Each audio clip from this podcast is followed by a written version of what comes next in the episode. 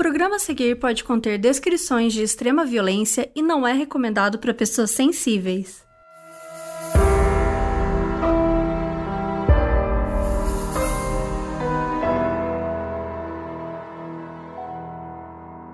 Oiê, eu sou a Mabê. E eu sou a Carol Moreira.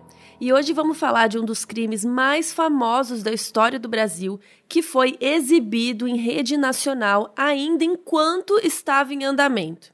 É a história do Sandro Barbosa de Nascimento. E no dia 12 de julho de 2000, ele sequestrou um ônibus no Rio de Janeiro e manteve 11 reféns. O caso marcou o país e serviu como tema para o documentário Ônibus 174, dirigido pelo José Padilha, que é a inspiração para o episódio de hoje. Mas a gente não vai contar só o crime em si. Para entender essa história direito, a gente tem que voltar lá na infância do Sandro, contar tudo o que ele passou na vida até chegar nesse momento fatídico que chocou o Brasil. Fiquem agora com essa história que é cheia de negligência, interferência da mídia e incompetência policial. Hoje a gente vai contar tudo sobre o sequestro do ônibus 174.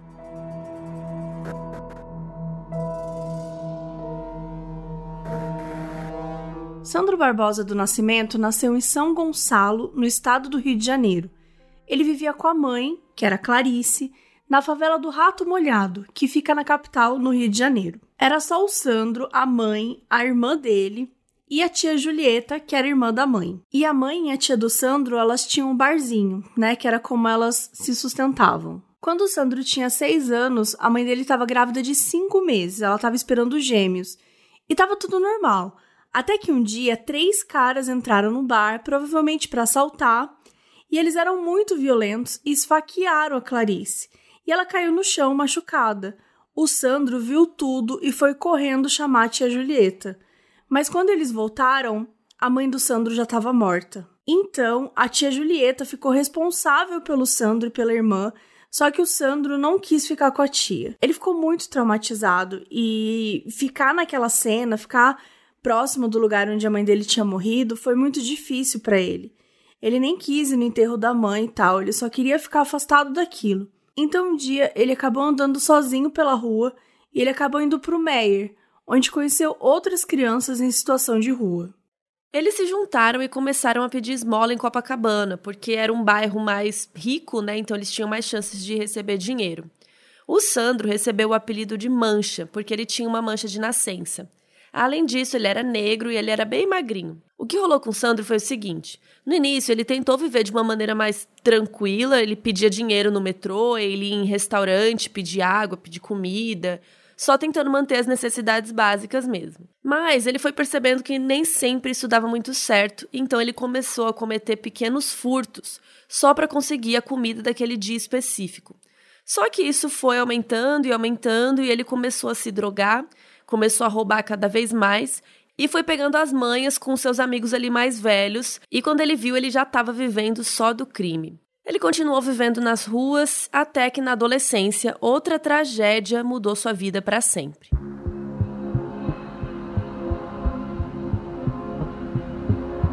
But first, let me say something. Amada, ou melhor, beloved. Porque sim, antes da gente continuar essa história, a gente vai falar de Cambly que é um site onde você faz aula com professores nativos em inglês na hora que você quiser. Lembra do Vince, aquele ex-investigador forense da última aula que eu fiz? Que, enfim, vocês ficaram falando, traz pro modos, traz pro modos. Enfim, eu conversei com ele de novo e ele contou que participou de um episódio de um programa de TV falando de um caso que ele trabalhou. Esse programa, ele é da CBS e ele é sobre crimes reais. O nome dele é 48 Hours, né? 48 horas. E ele é bem famoso lá nos Estados Unidos. Aí, a Mabê foi lá e perguntou para ele por que este nome. Vamos ouvir o que ele disse. Said that the first 48 hours after a homicide happens are the most important, the most crucial to the investigation. So if you, if you don't get a lead, if you don't get any evidence or information within the first 48 hours, it becomes much more difficult to solve. They, it could easily turn into a cold case.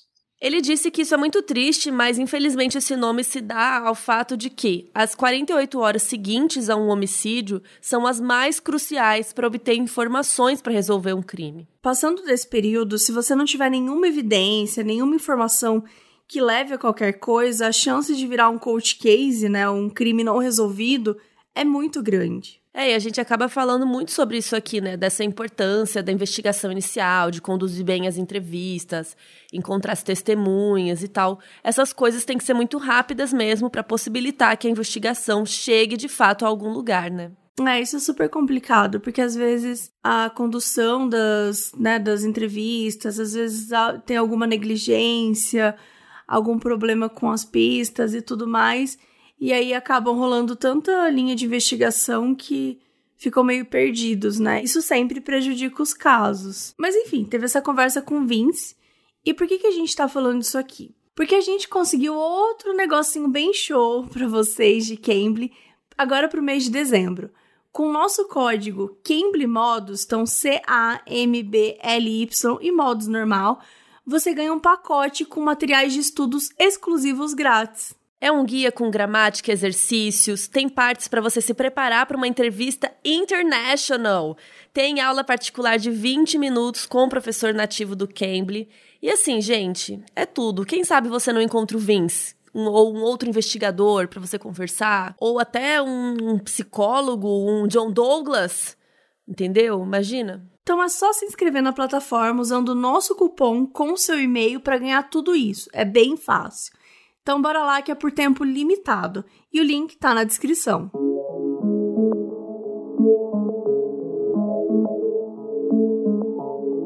Quando estava na adolescência, o Sandro e um grupo de amigos, eles dormiam debaixo da marquise da Igreja da Candelária, que fica no centro do Rio. Eles dormiam em papelões e só tinham cobertores para se cobrir. Eram dezenas de jovens em situação de rua que moravam ali.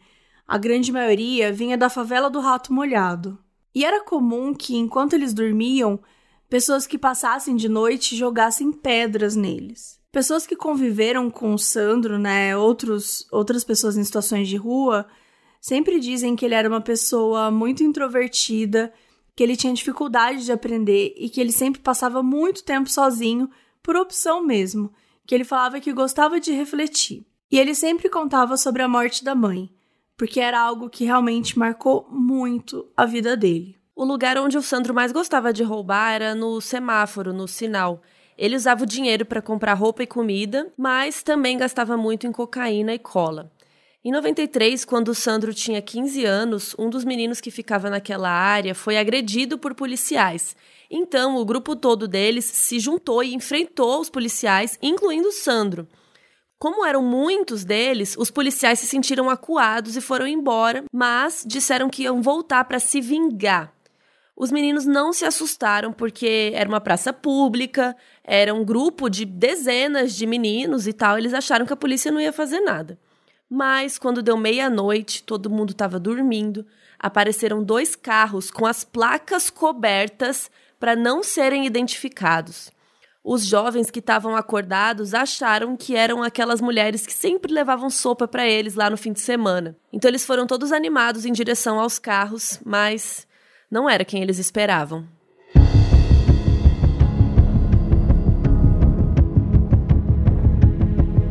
Quando chegaram ao lado do carro, alguns homens saíram dos veículos e começaram a atirar. Dezenas de jovens se feriram e, ao todo, oito deles foram assassinados. Gente, sim, o Sandro foi um dos sobreviventes de um dos episódios mais traumáticos e violentos que ficou conhecido como a Chacina da Candelária. Depois disso, o Sandro nunca mais ficou num lugar fixo. Ele ia trocando de área porque ele tinha medo de que algo assim pudesse acontecer de novo. Um dos lugares onde ele e os amigos dormiam era perto do Jardim Botânico. E nessa área, eles conheceram um professor de capoeira que dava aula na PUC do Rio. E ele também começou a levar os meninos para ir treinar capoeira com eles. E era uma fuga da realidade pro, pro Sandro e pros outros e tal. Que pelo menos eles tinham um momento da semana que eles praticavam uma atividade, né, com outras pessoas e com uma figura de autoridade que eles respeitavam e que tinha bastante confiança neles. Esse mesmo professor fala que eles foram deixados sozinhos várias vezes na sala e tinham objetos, tinham coisas que, enfim, eles poderiam ter roubado e que eles nunca roubaram nada, que eles eram super confiáveis e que eles tinham uma relação muito legal. E nesse momento a gente vê a falta que o acesso à educação e um ambiente seguro faz com esses jovens, que a história podia ter sido muito diferente. Mesmo tendo um ambiente positivo na capoeira, o Sandro continuava viciado em cocaína e em cola. E é óbvio, né, gente? A gente tá falando aqui de um momento legal que ele tinha na semana.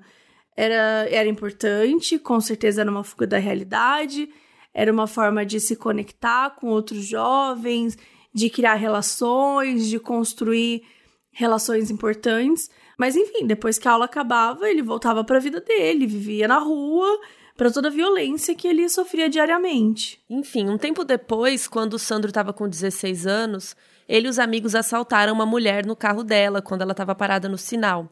Ameaçaram ela com um canivete e levaram o relógio e o dinheiro. Mas um policial que estava perto conseguiu pegar um dos meninos, que era justamente o Sandro. Ele foi encaminhado para o Instituto Padre Severino, e essa foi só uma das quatro vezes que ele passou por esse tipo de instituição. Durante as entrevistas de admissão, o Sandro falou que ele tinha problema de memória porque ele tinha problemas demais e que ele não gostava muito de falar sobre isso. E muito provavelmente, né, essa perda de memória pode ter relação com esse consumo de drogas. Depois de meses lá na instituição, ele começou a receber visitas da tia Julieta, da irmã e alguns primos. E os acompanhantes dele na instituição começaram a perceber uma melhora no Sandro que ele se aproximou mais da família e começou a ter mais perspectiva de futuro. O parecer psicológico dele deu super positivo durante a estadia, dizendo que ele aprendeu a respeitar as regras e que ele cooperava bastante. Mesmo assim, a tia Julieta não gostava do que ela via quando ela ia lá visitar ele, porque os guardas eram super grossos, até batiam nos jovens. Mas a tia não podia tirar o Sandro de lá porque ele estava em custódia. Era muito comum os meninos lá se juntarem e fugirem da instituição como não era permitido atirar em menores, se eles se rebelassem, os meninos meio que se aproveitavam disso, porque eles sabiam que não podiam atirar neles, então eles se juntavam em dezenas ou até centenas e viviam fugindo. Eles fugiam, eram pegos e no mês seguinte recomeçava o ciclo. Uma vez o Sandro contou para a tia Julieta que ele estava planejando fugir e a tia proibiu ele. O Sandro falou: Olha, eu tenho que ir com eles. Se eu não for, eles vão fugir Aí quando eles forem pegos de novo e voltarem aí mês que vem, eles vão me matar por ter traído eles. Ou seja, ele meio que não tinha escolha. A tia Julieta avisou a um guarda que ia rolar uma rebelião e tal, e disse que o Sandro não ia fugir. Aí disse que o guarda riu, falando: Ah, eu duvido que esse aí não vai tentar fugir. E aí ele disse que avisou o resto da instituição que ia rolar rebelião e tal, mas mesmo assim não conseguiram impedir e vários garotos fugiram, incluindo o Sandro. Mas ninguém é menor de idade para sempre, né? Então o Sandro atingiu a maioridade, mas as coisas não melhoraram para ele.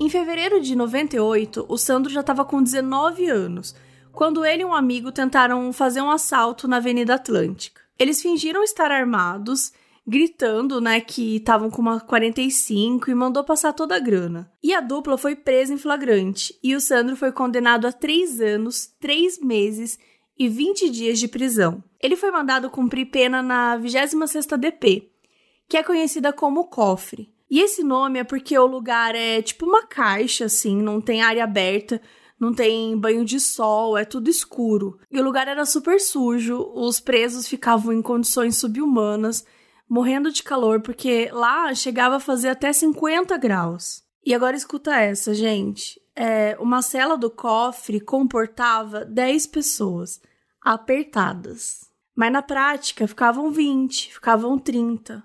A ponto de alguns, às vezes, precisarem ficar pendurados em cima, se agarrando nas grades, porque não conseguia nem é, encontrar uma posição confortável dentro da cela. A cela do Sandro especificamente, tinha 40 pessoas. Então vamos recapitular: uma cela que comportava até 10 pessoas apertadas. A gente está falando aqui de uma cela com 40 pessoas. Os guardas do presídio dizem que ele tinha um bom comportamento, que nunca deu problema, nem foi desrespeitoso, e que em todo o tempo que ficou lá, o Sandro nunca recebeu uma visita sequer. No Réveillon de 98 para 99, rolou uma rebelião que foi liderada por um dos caras que estava na cela do Sandro. E esse preso conseguiu pegar a arma de um dos guardas e abriu a cela, e aí, né, o povo todo fugiu.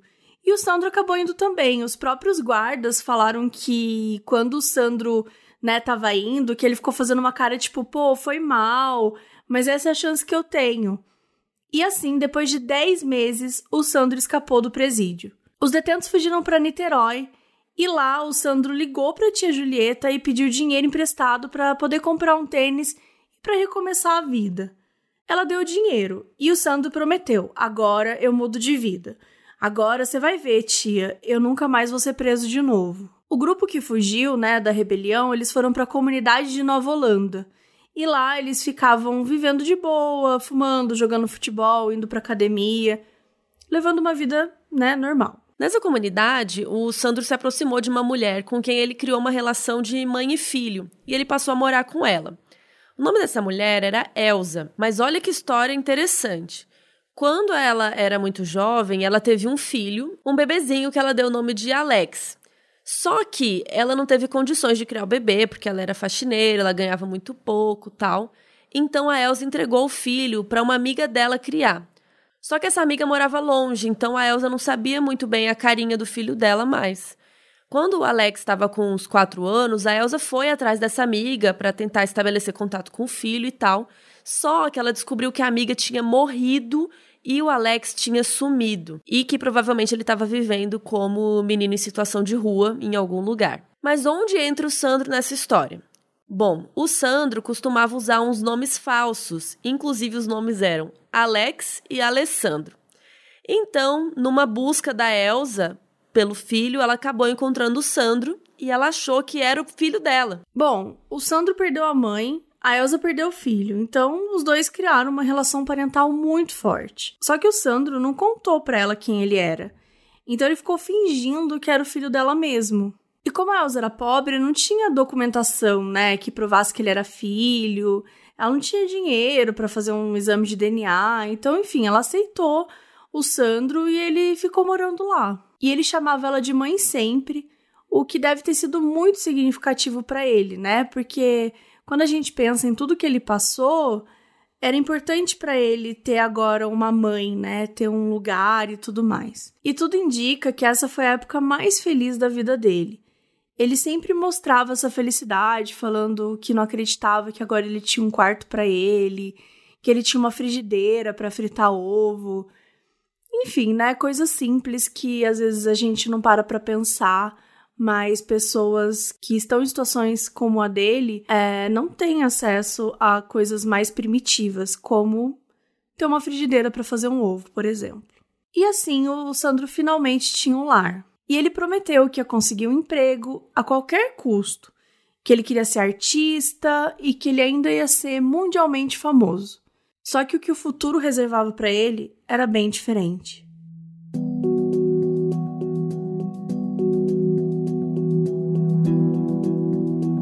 Chegamos no ano 2000, mais especificamente no dia 12 de junho.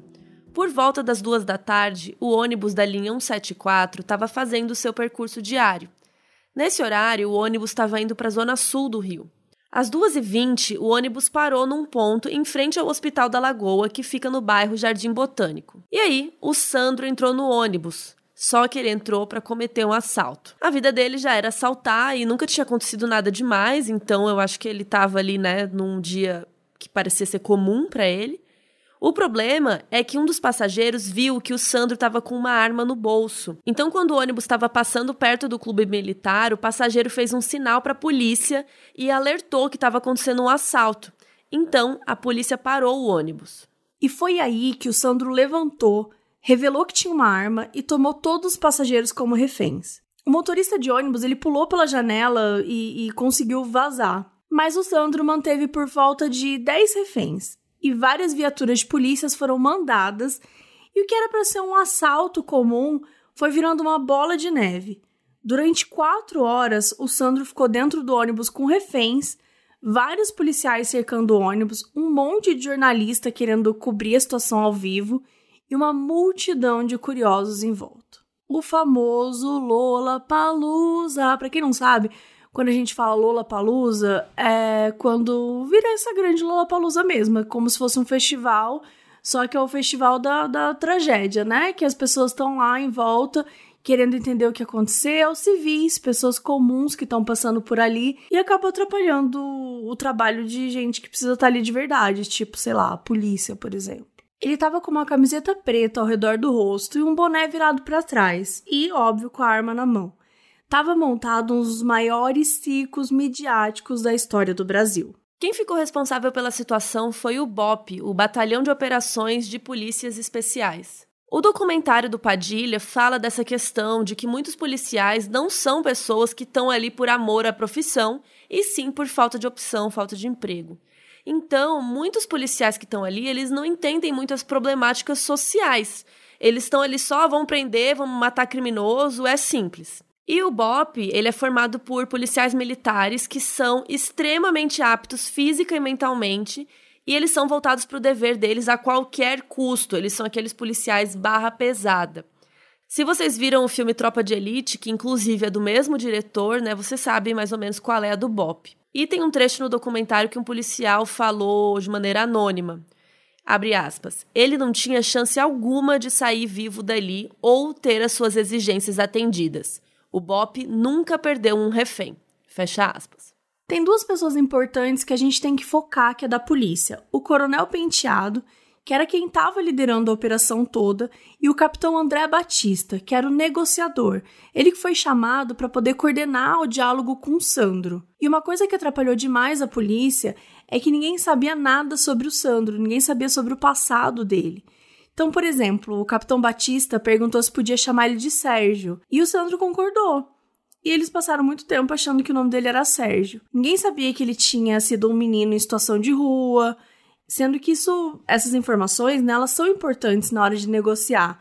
Porque o negociador, né, o, o todo o papel dele ali é construir um perfil psicológico para entender como é a melhor maneira de abordar aquela pessoa, né? E esse perfil psicológico, ele muitas vezes tem a ver com o passado da pessoa, com as vivências dela, com os comportamentos que ela tem e todo esse background que vem, né, de uma pessoa. O Capitão Batista percebeu que o Sandro não tinha nenhum grande plano. Era só um ladrão que foi interrompido quando estava praticando um crime. E o Sandro não conseguia nem formular as demandas dele, porque ele não tinha nenhuma. Ele só queria sair dali. O Coronel Penteado começou a organizar estratégias para fechar o cerco. Até então, a maioria dos policiais estavam todos se concentrando no lado direito do ônibus, de frente para o Sandro. Então começaram a ir para outras beiradas com armas.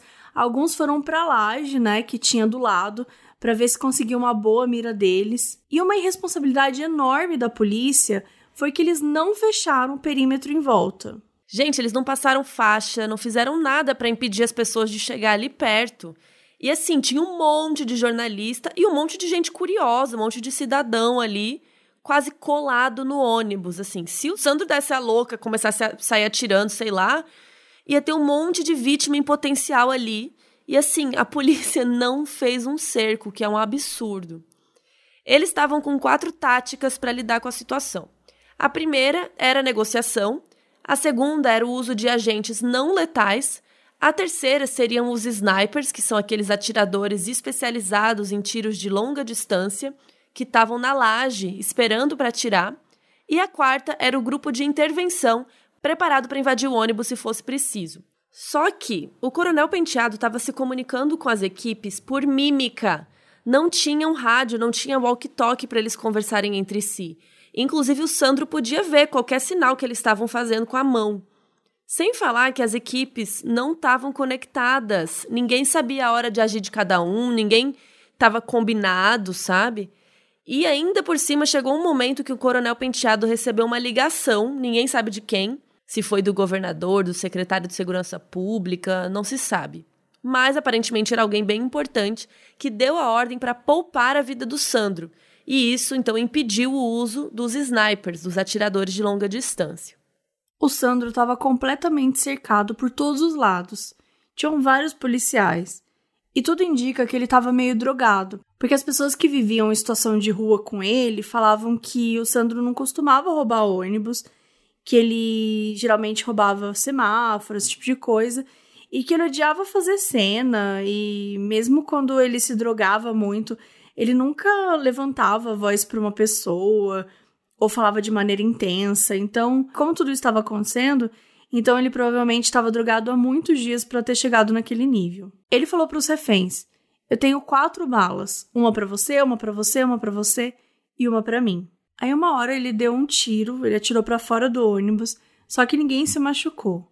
E assim, o Sandro ficou com apenas três balas. O Sandro queria colocar uma das reféns para dirigir o ônibus para sair dali, só que assim, não ia funcionar, porque a polícia ela estava tampando lá na frente do ônibus com as viaturas. Uma hora, uma das reféns perguntou para o Sandro por que, que ele estava fazendo isso. Ele respondeu que não queria matar ninguém, que só queria fugir, mas que se fosse preciso, ia colocar a chapa para esquentar. O Sandro ficou falando para os reféns que não tinha medo de nada, que podiam vir para cima dele, que a família dele já tinha toda morrido mesmo, que ele não tinha nada a perder. Aos poucos, ele começou a liberar os reféns ele não seguiu nenhum padrão, tipo, ah, vou soltar um refém por hora. Sei lá, ele foi soltando quando dava na telha. Ele chegou para um refém assim do nada e falou: Ah, você é estudante, né? Sai aí que você deve estar tá atrasado. A artesã, dona Damiana Nascimento de Souza, que estava ali dentro do ônibus, começou a passar muito mal. E por causa disso, o Sandro deixou ela sair. Logo em seguida, ela teve um derrame. Com mais ou menos uma hora e meia dessa confusão, um dos reféns, que era um pedreiro, pulou pela janela do ônibus e fugiu. Ele foi detido pela polícia em seguida porque desconfiaram que ele fosse cúmplice do Sandro. Afinal, para eles era muito estranho o cara sair assim tão fácil sem o Sandro atirar nele, nem nada. O cara passou o resto do dia na delegacia, foi jogado no chão, foi pisado, sofreu violência policial totalmente fora de série, e depois acabou sendo comprovado que o pedreiro não tinha nada a ver com o crime. E aí a gente tem um elemento importante na história, né? A famosa mídia. No início, o Sandro ficou bravo com a presença dos jornalistas, ficava gritando: tira esses fotógrafos, tira essas câmeras daqui. E esse é um daqueles casos que a mídia só piora tudo. Porque, de alguma maneira, fez o Sandro se sentir mais acuado ainda. Isso no início, assim. Mas depois, né, porque, enfim, foram muitas horas que durou tudo aquilo ali. E, e depois o Sandro começou a se sentir no controle, no centro da situação.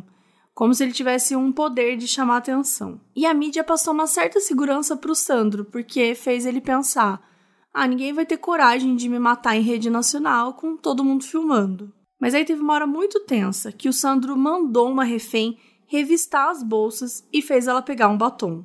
O Sandro colocou ela para escrever: ele vai matar geral às seis horas, né? Que seria seis horas da tarde, da noite. E a menina escreveu isso no vidro do ônibus usando o batom.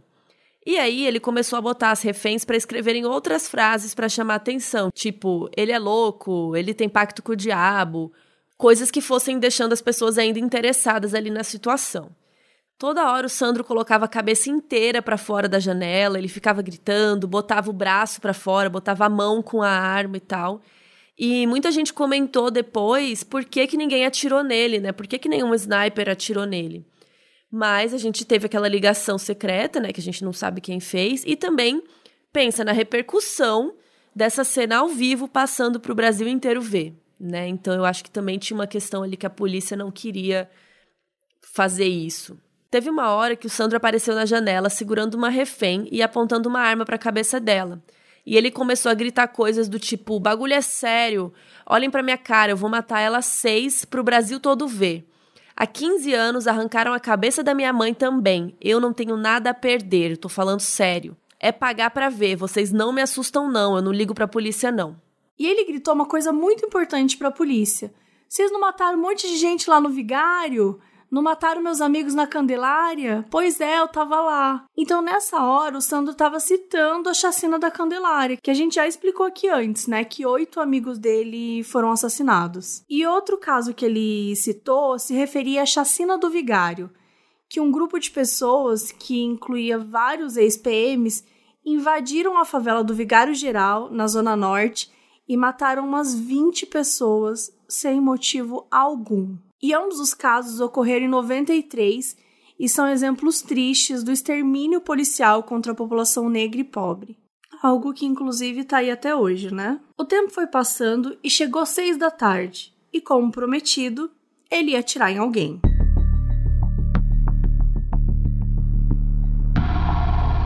Quando foi se aproximando do horário, lá para umas 5h40, ele cobriu uma refém com um saco. O nome dela era Janaína. Ela falou que não estava conseguindo ver nada e o Sandro falou que essa era a ideia. Ele falou para Janaína que ia contar até 100 e que quando ele terminasse, ele ia atirar nela. O Sandro chegou na janela e gritou para a polícia que ele queria mil reais, duas granadas e um rifle, senão ele ia matar a Janaína. Ele começou a andar de um lado para o outro do ônibus, contando um, dois, três, e aí ele pulou do três para o 60 e continuou contando. O Sandro foi gritar de novo com a polícia porque eles não estavam tomando providência nenhuma. Ele ficou irritado e atirou na refém, mesmo ainda faltando uns 20 minutos para seis. Isso, todos os outros reféns gritando, aquele auê e tal, e esse foi o sinal que a polícia precisava invadir o ônibus e fazer alguma coisa. Quando tem mais de um refém ali e um deles é baleado, a regra do BOP é que a polícia tem que entrar, não pode ficar esperando a pessoa atirar nos outros.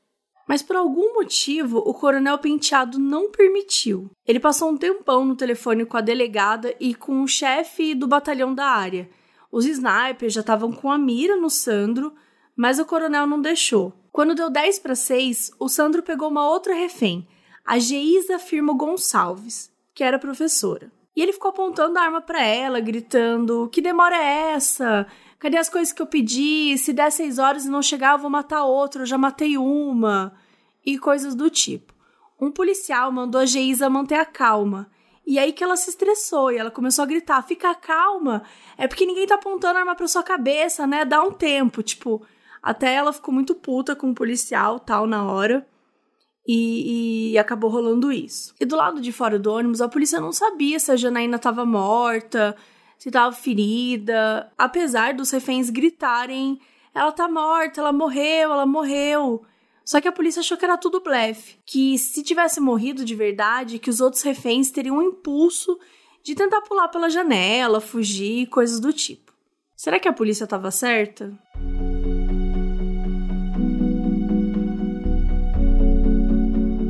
A polícia estava certa sim, porque tudo era uma armação do Sandro. Ele avisou para Janaína que ele não ia atirar nela, que ele ia atirar ao lado, mas que era para assustar a polícia. O Sandro mandou todo mundo gritar e fingir que ela tinha morrido, inclusive a própria Janaína estava gritando lá deitada no chão. E aí, quando o Sandro percebeu que isso não estava colando, ele continuou botando a banca, gritando que dessa vez ele ia atirar na Geisa, na frente de todo mundo, para ninguém ter dúvida de que ele tinha feito isso. O Sandro ficou pé da vida porque ele pediu um carro para ir embora e nunca que esse carro chegava. Mas a polícia ficou dizendo para ele que calma, não, tá vindo, beleza, calma. E depois de tantas horas lidando com o Sandro, a polícia começou a traçar finalmente o perfil psicológico dele. E acharam pouco provável ele ter coragem de matar uma pessoa inocente, já que, mesmo com todos esses anos roubando e vivendo em situação de rua, ele nunca tinha matado ninguém. Mas lá continuou o Sandro apontando a arma para Geisa, ameaçando. E ele pegou uma raiva da Geisa porque ela tinha tentado enganar ele duas vezes naquela tarde. Primeiro, quando o Sandro liberou, né, uma senhora mais velha, e a Geisa tentou fingir que era filha dela, né, para o Sandro liberar. E segundo, quando a Geisa ficou mentindo que o irmão dela também era criminoso e estava no presídio. E ela fez isso para demonstrar uma certa empatia com o Sandro, dizendo que sabia quão ruim era o presídio e entendia porque ele não queria voltar para lá de jeito nenhum. Só que o Sandro ficou perguntando algumas coisas para ela, tipo, ah, esse irmão tá onde? Ele foi preso pelo quê? E a Geisa não sabia responder. Então ele percebeu que era mentira e ficou com raiva dela. E no momento depois das seis da tarde, quando o Sandro percebeu que nada estava dando resultado, ele largou a Geisa e mandou ela sentar. E aí mandou outra refém levantar, pegou ela e ficou apontando a arma para ela. Essa outra refém, a gente não conseguiu encontrar o nome dela, não tem o nome dela em nenhum lugar no documentário e tal. Chamam ela no documentário de refém de óculos, então a gente vai chamar ela assim. Ela tinha 19 anos e ela era estudante. O Sandro ficou apontando a arma para refém de óculos e falando para a polícia: Ó, oh, já que vocês não ligam para ela, falando da Geisa, né? Olhem essa aqui que é bonitinha, Que pena se ela morrer. O Sandro ficou andando com a refém de óculos dentro do ônibus e uma hora foi para o fundo, enquanto os outros reféns estavam sentados mais para frente. Essa moça abaixou a cabeça e meio que repousou na arma do Sandro e começou a implorar para ele não matar ela. E aí o Sandro ficou irritado e falou para ela parar de encher o saco dele, né, que ele tava fingindo. Mas que se ela ficasse enchendo o saco dele, que ela fosse chata, ele ia matá-la mesmo. E aí ela disse para ele: "Ué, mas você não queria que a gente fingisse?" Aí o Sandro deixou ela continuar. Aí a Geisa ficou muito nervosa, ela ficou um pouco se sentindo tonta, assim, e achava que ia morrer. Dela foi pro fundo do ônibus e sentou com a refém de óculos, que ficou tentando acalmar a Geisa. E a polícia percebeu que a refém de óculos era a mais calma da situação e começou a tentar mandar uns sinais para ela, dizendo para ela se aproximar do Sandro, para manter ele calmo e tal. E daí, refém de óculos começou a conversar com ele, perguntou sobre a família dele, tentou, enfim, fazer parecer que eles estavam num ambiente casual.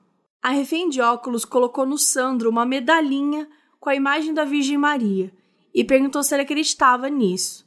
O Sandro falou que ele só acreditava em Deus. Aí a refém de óculos falou que a maior vítima dessa situação era o próprio Sandro, e ele fez uma cara pensativa. Ele ficou um pouco confuso, levantou, ficou dando algumas voltas dentro do ônibus.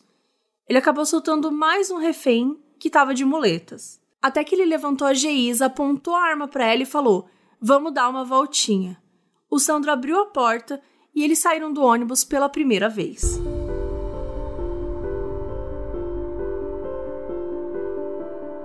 A saída do Sandro do ônibus foi um choque para todo mundo.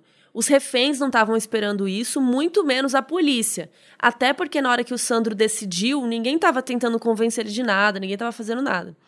A decisão do Sandro não foi boa para a polícia, porque não é indicado para eles deixar uma situação que está parada, né, estática, se tornar móvel. Ou seja, eles supostamente estavam no controle mantendo o Sandro ali dentro. Se ele saísse com a arma apontada para Geisa, ele podia sair andando com ela para longe, pegar mais reféns, atirar ali no meio da rua, a polícia podia perder ele de vista, podia fugir, enfim. Eis que o Sandro saiu do ônibus com a Geisa e ele estava cercado, agarrado nela assim com o braço e com uma arma apontando para ela. Ninguém tinha um plano, ninguém tinha nada, a polícia não sabia o que fazer. Tava todo mundo parado com a mão para cima, meio que tentando acalmar ele. Um policial, Marcelo dos Santos, tomou a iniciativa e foi em direção do Sandro, tipo, bem perto mesmo, quando ele veio pro lado assim, onde o Sandro não conseguia ver e deu dois tiros. O Sandro se virou e o tiro do policial acertou o queixo da Geisa, meio de raspão assim. E o impacto do tiro derrubou eles no chão. O tiro que era para salvar a Geisa acabou acertando ela. Enquanto ele estava caindo, o Sandro atirou nas costas da Geisa. E aí, quando estava no chão, o capitão Batista pulou em cima do Sandro, achando que o Marcelo tinha acertado o tiro nele, né? E que o Sandro estaria morto. E quando viu que ele não tava, o capitão Batista foi pegar na mão do Sandro para tirar a arma dele, só que nesse mesmo momento deu tempo do Sandro atirar na Geisa de novo. Foi nessa hora que começou o caos. Todo mundo que tava lá começou a correr na frente assim para ir linchar o Sandro. Dezenas e dezenas de pessoas a polícia teve que fazer uma barreira humana para impedir que ele fosse morto ali mesmo. O corpo da Geisa foi carregado por um bombeiro e as câmeras pegaram tudo, assim, gente. É uma cena muito triste. Ela estava desacordada e quase meio que caindo, assim, do colo dele. Ela foi levada para o hospital, mas infelizmente ela já chegou lá morta. Tinha muito sangue dela na cabeça do Sandro, então os policiais acharam que ele já tinha levado algum tiro, mas ele não tinha. Levaram ele então para o carro da polícia. E a versão oficial que os policiais deram foi que depois que eles levaram o Sandro para o carro, ele ficou muito agressivo lá dentro, chutou o vidro da janela, mordeu policiais e até quebrou o braço de um. Então, de acordo com eles, eles tiveram que sufocar para ele desmaiar. Só que aí ele morreu asfixiado. O Sandro tinha 21 anos. A autópsia indicou que a Geisa foi morta com quatro tiros: um do policial no rosto, e três do Sandro nas costas. Ela tinha 20 anos e foi enterrada na cidade de Fortaleza. E lembram da Elsa? Aquela que tinha acolhido o Sandro, achando que ele era o filho perdido dela, o Alex? Então, a Elsa assistiu tudo, né? Assistiu todo o sequestro da TV e no dia seguinte ela foi na polícia dizendo que o filho dela que tinha morrido. Isso confundiu muito a polícia, porque naquela hora eles já tinham encontrado o documento do Sandro, então já sabiam o nome dele, já tinha visto quem que era a mãe biológica dele e tal. Só que de qualquer modo, eles fizeram um teste de DNA, né, para entender um pouco, e realmente deu que a Elsa não era a mãe dele. Como nenhum parente do Sandro tinha aparecido, o corpo dele passou semanas no Instituto Médico Legal, até que o Sandro foi enterrado como indigente. A Elsa foi a única pessoa que foi ao enterro dele, acompanhada de um amigo. Em 2001, um ano depois de tudo isso, a linha 174 foi renomeada como linha 158. O nome já mudou mais duas vezes desde então. E os três policiais que mataram o Sandro? Pois é, eles foram a julgamento em dezembro de 2002 dois anos e meio depois do crime. E uma coisa curiosa é que o advogado de defesa não chamou nenhuma testemunha. Ele simplesmente exibiu o documentário do José Padilha e falou: pronto, tá tudo aí. Essa é a verdade.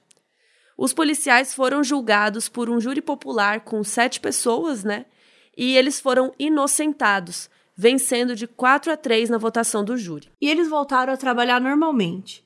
O advogado de acusação tentou recorrer para não ser júri popular, pelo fato de que o laudo técnico mostrava que o Sandro foi sim asfixiado e que a comoção do caso na mídia influenciou o júri. Já o policial Marcelo, que atirou na Geisa, ele não foi considerado culpado de nada. O Ministério Público chegou a denunciar, só que o juiz definiu que ele era inocente, falando que, abre aspas, o fez em legítima defesa de terceiro. As imagens exibidas na televisão gravadas em fitas de vídeo anexadas aos autos e que com cuidado várias vezes observei, mostram que o primeiro denunciado disparou para repelir a atual injusta agressão a direito de outrem. Outros policiais falaram que ele ficou em depressão durante anos e até hoje ele não fala sobre o assunto.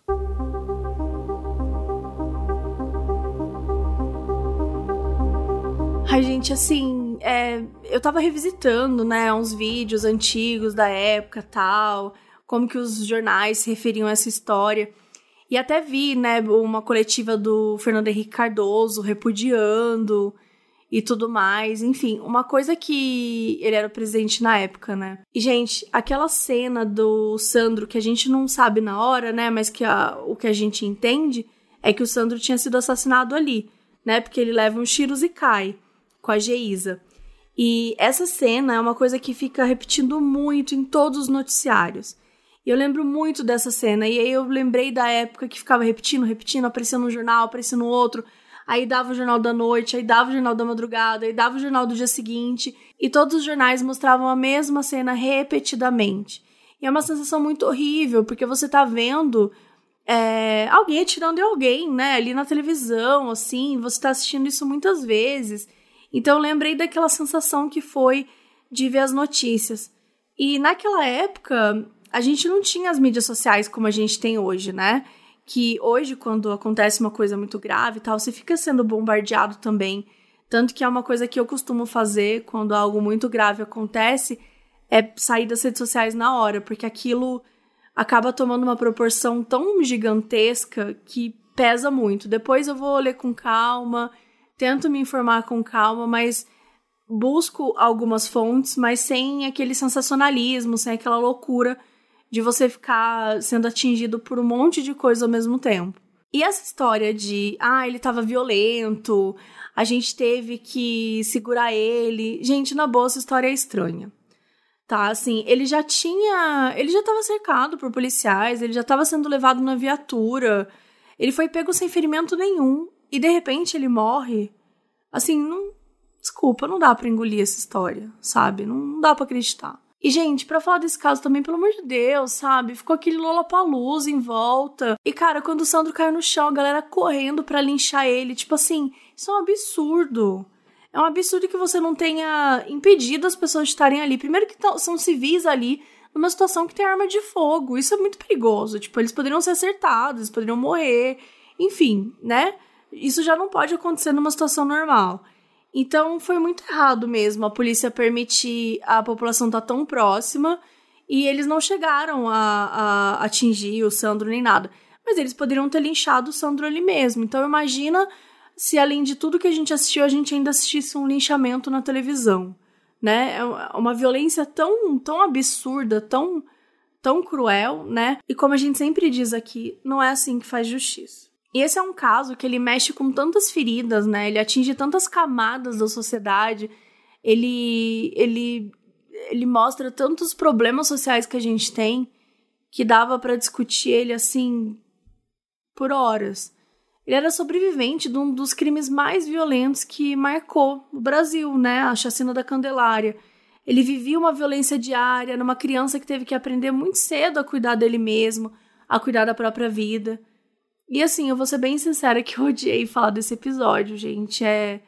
Odiei, assim, ler sobre esse episódio, porque é uma história muito triste, dói e aponta tantos problemas que a gente tem que é muito ruim se deparar com isso, sabe? E quando a gente estava comentando lá no início, lembra do professor de karatê que ele deixou os meninos sozinhos, né? Que depois vários jornais falaram que eles nunca roubaram nada, que eles ficavam sozinhos, sendo que na época eles praticavam furtos e tal. Mas é muito sobre isso, sabe? Sobre você acolher, sobre você passar uma segurança.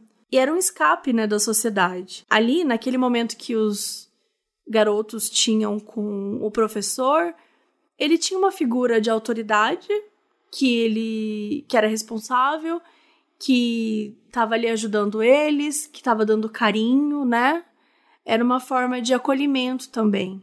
Mas como a gente mesmo disse, era só um respiro na violência diária que eles viviam. Então, só isso também não é suficiente, né? A verdade é que o Sandro nunca teve chance é que esse episódio fala, como você falou, ele toca em muitas feridas, né? Então a gente tem aí toda essa questão da infância dele, de uma pessoa em situação de rua, que foi, né? Ele foi ficar em situação de rua porque teve já uma infância ali violenta, né? A mãe dele foi assassinada na frente dele. Então, a gente fala muito aqui, né, sobre a infância das pessoas e por que que elas chegam em, ta em tais situações, né? Então aqui a gente pode ver muito claramente como a violência e o Estado, né? Tipo, ninguém ajudou ele, ninguém protegeu ele, ninguém. Ele só ficou passando de instituição em instituição. Uma lá que você falou que ele ficava com 40 pessoas numa cela, que era para ter no máximo 10, e que é para que a gente fala, né? Que se diz que é para reabilitação, que é para ajudar.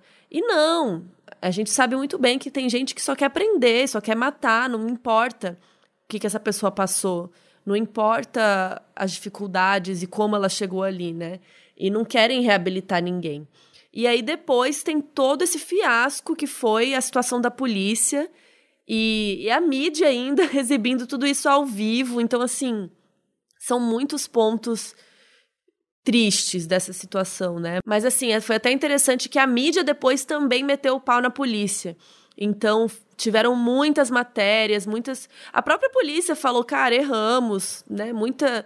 É, muito se falou disso também, de como eles foram irresponsáveis, como eles estavam despreparados para uma situação como aquela, né? É, geralmente eles querem limpar a rua, né? Bem entre aspas. Tipo, eles querem tirar de vista. E geralmente são práticas violentas em cima do, de pessoas em situação de rua. E não tipo, vamos trabalhar essa situação. Tipo, vou tirar daqui porque essa área é nobre, ah, esse bairro é rico. Enfim, é por isso que eu respeito tanto o trabalho do padre Júlio Lancelotti, que a gente tá sempre falando aqui. Mas é, não só ele, né? Mas muita gente que faz esse tipo de trabalho.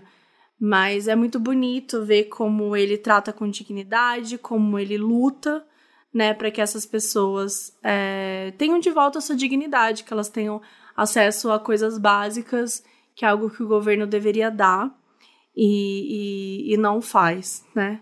Enfim, e acho que é muito importante a gente olhar como que essas violências precisam ser trabalhadas de outras formas.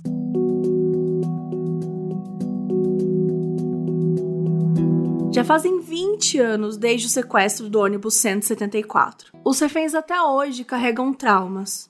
A dona Damiana, que teve o derrame, ficou quase 5 anos sem conseguir falar. E a Geisa tinha só 21 anos e estava grávida de dois meses quando tudo aconteceu. Foi estabelecido que a família da Geisa deveria receber 50 mil reais e uma pensão vitalícia no valor de três salários mínimos. Até 2015, 15 anos depois, o pai da Geisa ainda não tinha recebido nada.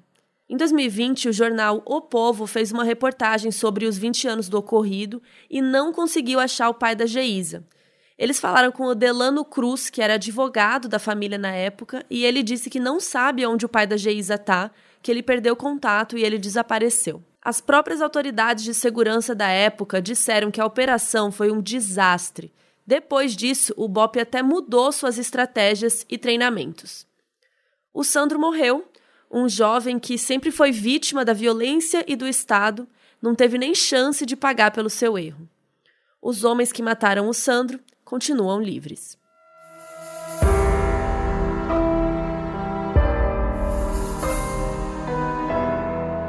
Esse episódio foi pedido por Manuela Paiva, escrito por Luiz Leite e apresentado por Carol Moreira e Mabê Bonafé.